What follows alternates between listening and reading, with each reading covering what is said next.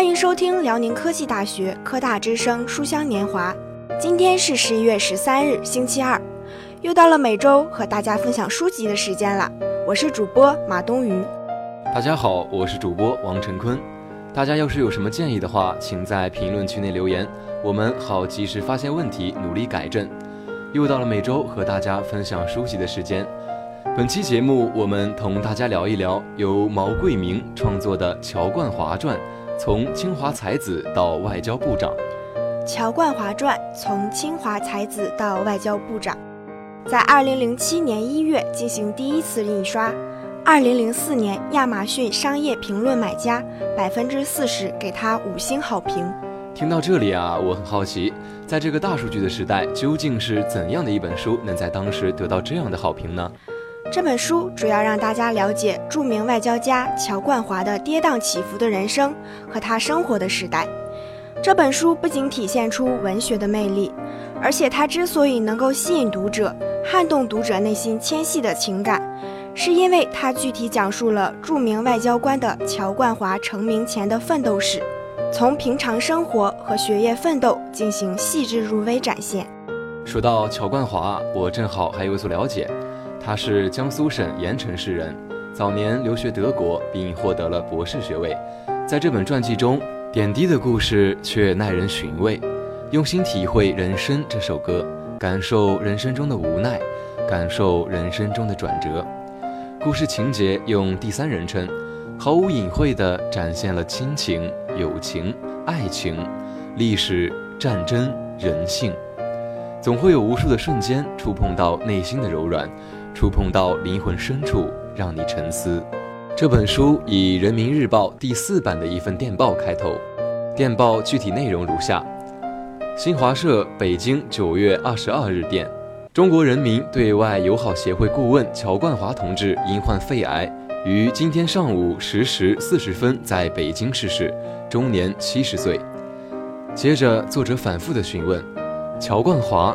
难道真的是那位长期驰骋于国际外交舞台，一次次震动联合国讲坛，并且一直被毛泽东、周恩来、邓小平等世纪伟人戏称为“乔老爷”的才子外交家乔冠华？看到这里，我也在想，真的是他吗？幼禀天赋，苏北神童，曾经那么倜傥风流、那么光彩照人的他，真的走了。是啊，曾经驰骋于国际外交舞台的才子外交家，中华人民共和国原外交部部长，曾被美国前国务卿基辛格称为才思敏捷、口才雄辩、知识广博的外交家，被日本前几任外相赞为风度翩翩、才华横溢，是周恩来总理一手培养出来的不可多得的外交才子。被英国的新闻媒介誉为具有哲学家的头脑、外交家的敏捷、历史学家的渊博知识、文学家的美妙语言，都是他。他真的走了。文章开头就让人措手不及，不得不陷入思考他是怎样的人。著名文学家冯骥代也蔚然长叹：他为党工作了一辈子，秉情旷达，恃才傲物。当初不求闻达而闻达自致，盖时势使然；不期蹭蹬而蹭蹭其身，亦时势使然。可悲也夫！真是一言难尽。乔冠华，他的风云人生也是大起大落的一生。青年风云际会，妙笔春秋；中年风流倜傥，笑傲政坛；到了晚年，却风风雨雨，坎坷不已。从苏北神童到风华少年，他从小深受家庭环境影响。他的顽童叔叔乔守清，虽然是位生活言谈举止都透着老夫子味道的文人，但却是又一套善于启发孩子的教育方法。他认为他的侄子虽然顽皮，但是是很聪慧的，值得好好引导。这里有个小故事可以充分的证明。有一天啊，乔守清领着乔冠华在门前散步，他顺手指着屋檐前的石头台阶，问道：“小三子，你晓得这块石头上的凹坑是怎么来的吗？”“这还不晓得，雨水滴的呗。”乔冠华脱口而出。接着，乔守清让他回屋舀水，并让他慢慢地滴在光滑平整的石阶上。这时候啊，乔守清又问：“小三子，你说这石头上的凹坑是雨水滴的？现在你已经在石头上滴了两碗水了，怎么就还没得凹坑呢？”乔冠华用小手挠了挠后脑勺，眨眨眼睛，自言自语道：“这个嘛，这个嘛。”只见他小拳头一挥，语气肯定地说：“我晓得了，肯定是因为雨水滴了好多年好多年才滴出来的。”乔守清道：“是啊，水滴石穿，全靠细水长流。读书不肯持之以恒也不行啊。”这件事对乔冠华影响极深。感悟新世界，接受新思想，这是乔冠华所一直倡导的。在一九二三年，刚满十岁的乔冠华首次离开东乔庄，去盐城一所很好的学校读书，接触新鲜东西，专心致志学习，成绩遥遥领先，多次受到校长和教导主任当众表扬。后来，他又进入了亭湖中学，阅读了《新青年》和许多进步书刊。听课堂上宣讲李大钊、陈独秀、胡适、鲁迅、郭沫若等人的文采，在听了五四运动的详细经过之后，乔冠华大开眼界。他感觉自己的思想进入了一个新的天地。面对学校教条的束缚，他们要求换教员。这次风潮特别激烈，最后啊是县政府教育局出面，乔冠华被亭湖中学除名。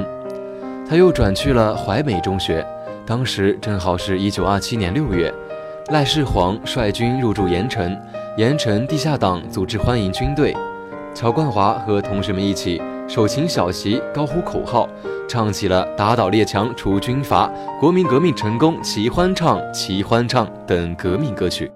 次年十月，淮美中学乃至盐城城乡内的学潮闹得轰轰烈烈。最后，青年学生被地方封建顽固派诬陷，十八惨案爆发，乔冠华又被开除，两次被校方开除，父亲责令他留守家中，他依旧坚守新思想，得罪了族长，他的父亲武断决定让他退学，乔冠华却执意不从，以绝食相逼，把自己反锁屋内，只为能去上学。最后，在乔守清的帮助下，他去了淮安中学继续读书。受革命思潮影响，他又一次因为闹事被开除。陷入这样的困境，他没有放弃，借钱去南京找叔叔乔耀汉，在中闹中学读书。他珍惜这次机会，经过几个月的努力，他成功的收到了清华大学的录取通知书。青春奋斗，起起伏伏，仍不放弃，他成功了。我们读到他几次被学校开除的时候，我们也很费解。在当时那样一个腐朽的年代，乔冠华极力引导新思想、新潮流，却不被认可，被开除了几次，连他的父亲都开始约束他，他却无畏这些反对者们的抵触，坚定自己的步伐。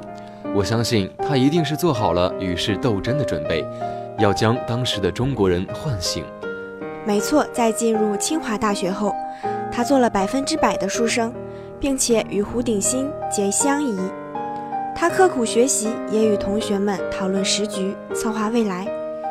在策划中，他也困惑，得钱道孙帮助，去日本公费留学，遇见新友日本共产党三浦，结果三浦被抓，他被认为是危险分子，驱逐出境，又选择西赴德国，时时关注国际国内时局变化与发展。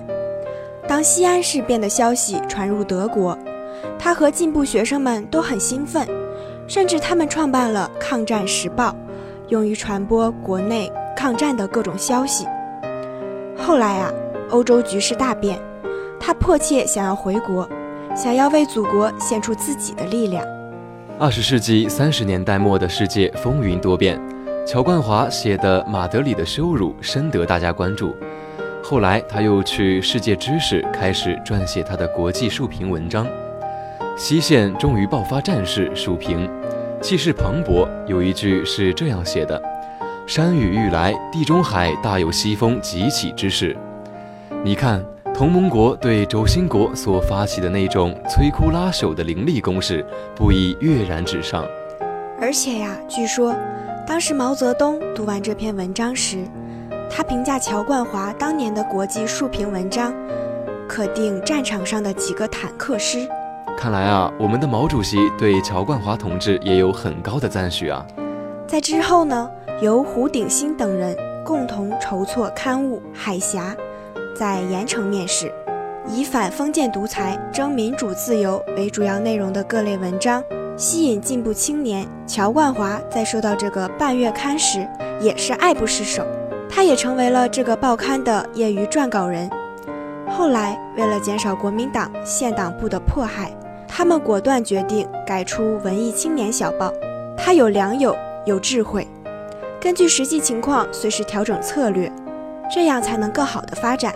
后来啊，他就成功加入了中国共产党。他的坚持奋斗没有辜负他，也给了我们深刻的启示。他用最大的努力来学习了。尽最大的努力坚守了，他成功了。他一九七一年的笑永存我们的脑海中。每个人都不是随随便便就成功的。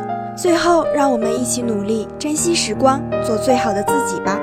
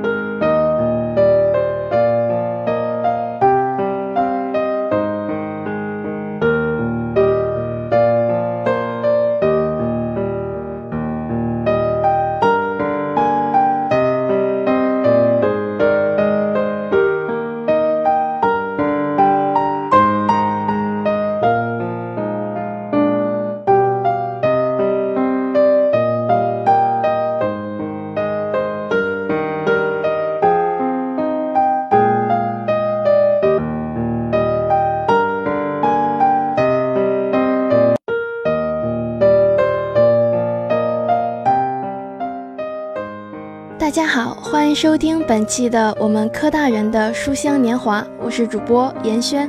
大家若是有好的作品，可以投稿到 QQ 一一七六九八七零三三。接下来，请欣赏来自大通社记者的散文《路灯笑了》。春有春的暖意，夏有夏的热意，秋有秋的凉意，冬有冬的寒意。每一季都是别具风格的。每一季都在尽情地展现着每一季的魅力，但是今年故乡的冬天似乎按耐不住他自己了，他竟然在夜深人静时悄悄降临了。入夜了，本该是车的王地的马路没有了车的踪影，本该是行人的王地的乡边小路也没有了行人的踪迹，只有路灯自己孤零零地站在那里，张望着，等待着。他就那样看着周边房子透出的白光，暖暖的黄光，一点一点地暗下来，一个，两个，三个，四个，他们都走了。孤寂的夜晚，曾还能在晚上给他唱歌的树叶们，都已经变黄了，慢慢地走向了大地，只留空空的树枝陪着他。有人说，陪伴是最深情的告白。那么等待又是怎样的告白呢？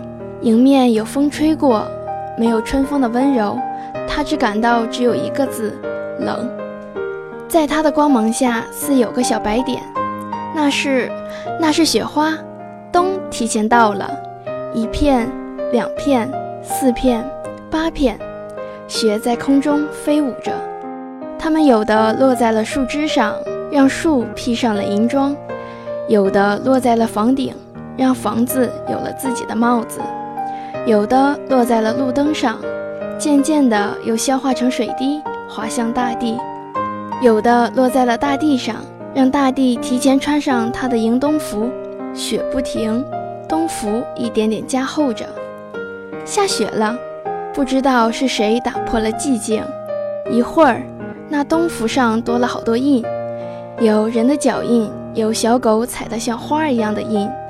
路灯渐渐地收起了它的光芒，马路上、乡边小路上都热闹起来了。大人们纷纷拿着扫雪工具扫雪，孩子们三个一伙儿，五个一堆。你扔一个雪球，我还你两个。只见他们冻得手通红，却还不肯进屋子里暖和。不知是谁在路灯旁堆了一个雪人，小桶做的帽子，黑炭做的眼睛，胡萝卜做的鼻子，小红皮做的嘴巴，树枝做的胳膊，还带着善良的围脖。路灯笑了，真好。到这里，我们就要和大家说再见了。本期编导杨凯、张启勇、张红鹏，本期主播。王晨坤、马东鱼、严轩，下周同一时间我们不见不散，再见。